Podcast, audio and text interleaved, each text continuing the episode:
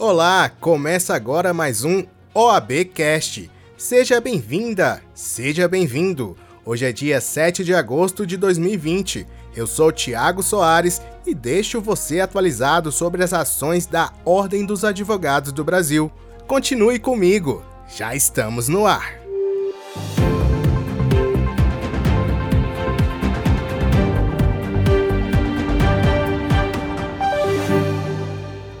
A OAB Nacional entregou uma série de propostas ao presidente da Câmara, Rodrigo Maia, e ao Ministério da Economia, defendendo uma reforma tributária mais ampla e ousada do que apresentada pelo governo federal.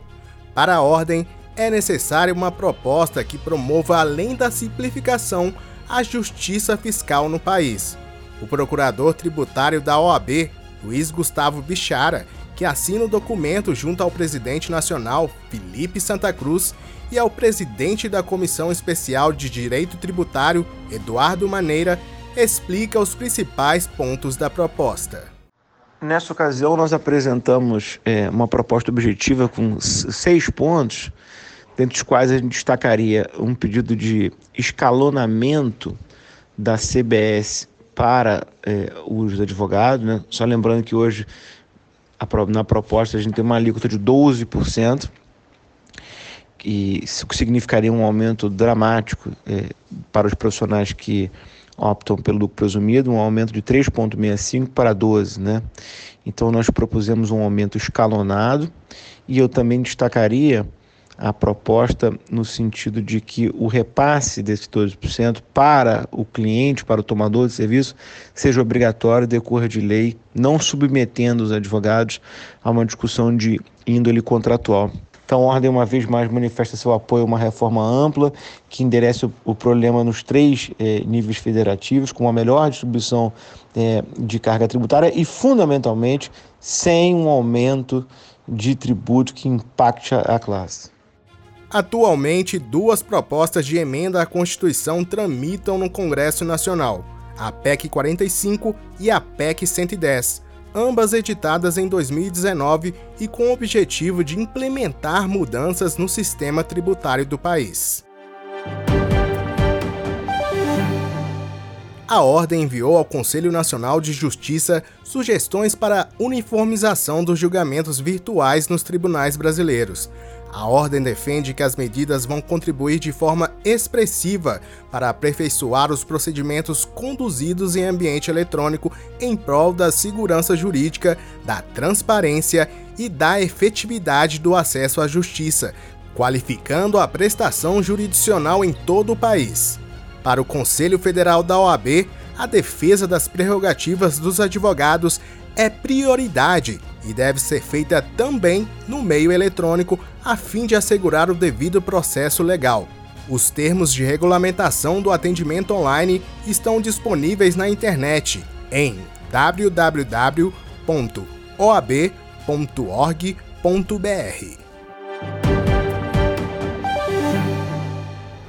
A pauta agora é Lei de Cotas.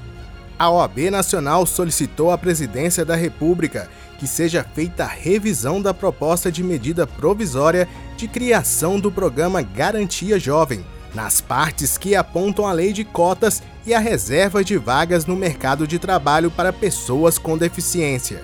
Quem comenta o pedido é o presidente da Comissão Nacional dos Direitos da Pessoa com Deficiência do Conselho Federal, Joelson Costa Dias essa proposta de medida provisória que circulou nas redes sociais é, viola os princípios da igualdade de oportunidade e justiça social consagrados na Constituição, na Convenção da ONU sobre os Direitos das Pessoas com Deficiência, na Lei Brasileira de Inclusão e na própria Lei de Cotas, a Lei 8.213 de 91.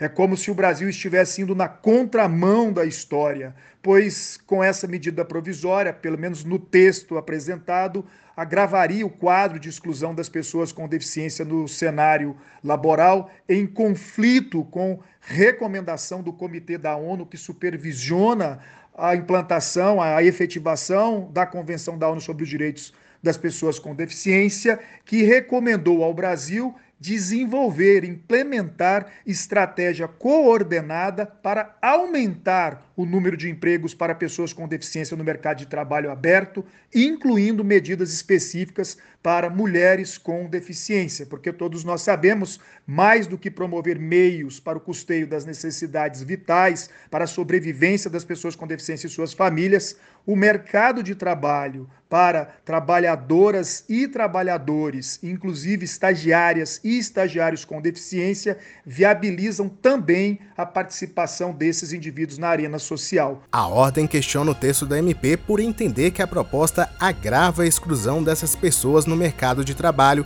e fere os princípios da igualdade de oportunidade e justiça social. a OAB obteve uma importante vitória, ou melhor, duas.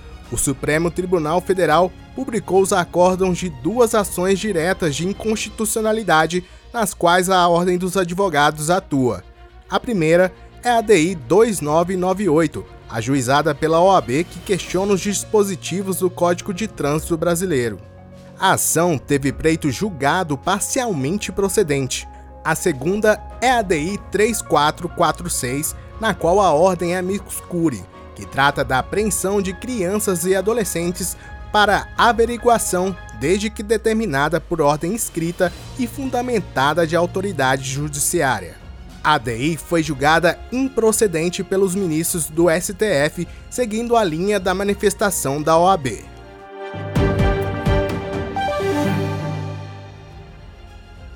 O presidente do Conselho Federal da OAB, Felipe Santa Cruz, falou sobre o futuro da advocacia durante o Congresso Internacional sobre Mercado, Tecnologia e Direito, promovido pelo Instituto New Law.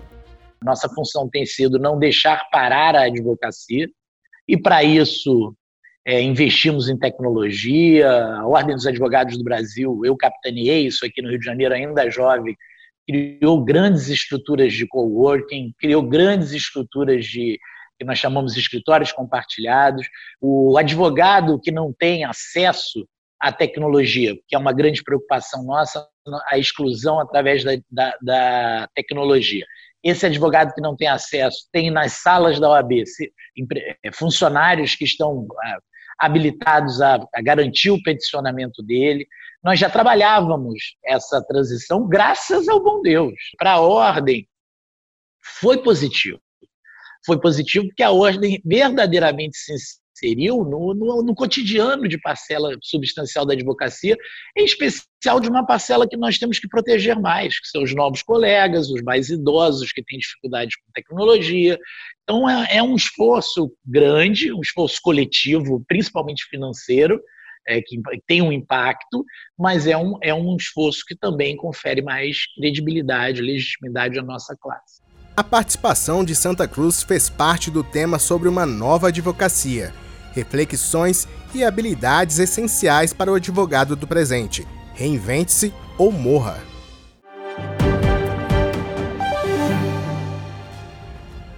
Mais uma live OAB pela Democracia foi realizada. Desta vez, a ordem reuniu os presidentes seccionais da região Nordeste do Brasil. A live é parte da campanha OAB pela Democracia, que busca sensibilizar toda a advocacia na defesa dos direitos e garantias fundamentais da nossa Carta Cidadã. O evento é organizado pela Comissão Nacional de Defesa da República e da Democracia e teve presença do seu presidente, Nabor Bulhões, do ex-presidente da OAB, Marcos Vinícius Furtado Coelho, do vice-presidente da OAB Nacional, Luiz Viana, do secretário-geral do Conselho Federal, José Alberto Simonetti, e dos presidentes das seccionais da OAB Nordeste. A matéria é completa no nosso site www.oab.org.br.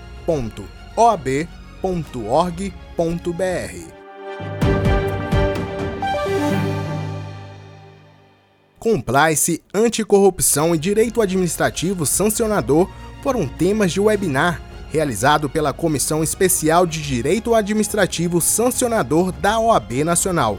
O debate online teve apoio da Controladoria Geral da União, do Instituto Internacional de Estudos de Direito do Estado e do Instituto de Direito Administrativo Sancionador. O ministro Wagner Rosário, da Controladoria Geral da União, um dos palestrantes, fala sobre os efeitos danosos da corrupção. Normalmente, quando a gente vai falar de corrupção, a gente fala muito sobre as consequências da corrupção. Ou seja, quais são. A gente não enxerga a corrupção acontecendo, mas a gente enxerga bem quais são as consequências de um país que vive essa lógica da corrupção de forma ainda bastante evidente.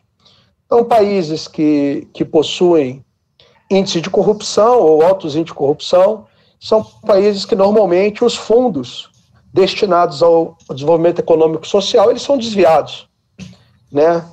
Você tem uma baixa capacidade dos governos de oferecer serviços básicos à população. Você tem uma grande quantidade ou um, uma grande incidência de desigualdade social e injustiça. Né? Você tem baixo crescimento econômico.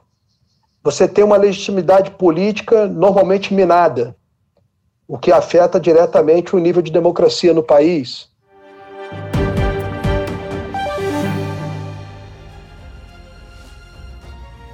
E chega ao fim o OAB Cast do dia 7 de agosto. Obrigado por acompanhar conosco as notícias da Ordem. As nossas redes sociais estão sempre atualizadas com as informações mais recentes. Segue a gente no Instagram e no Twitter, CFOAB, no Facebook, OAB Nacional. Eu sou Thiago Soares e fico por aqui. Semana que vem tem mais. Até lá!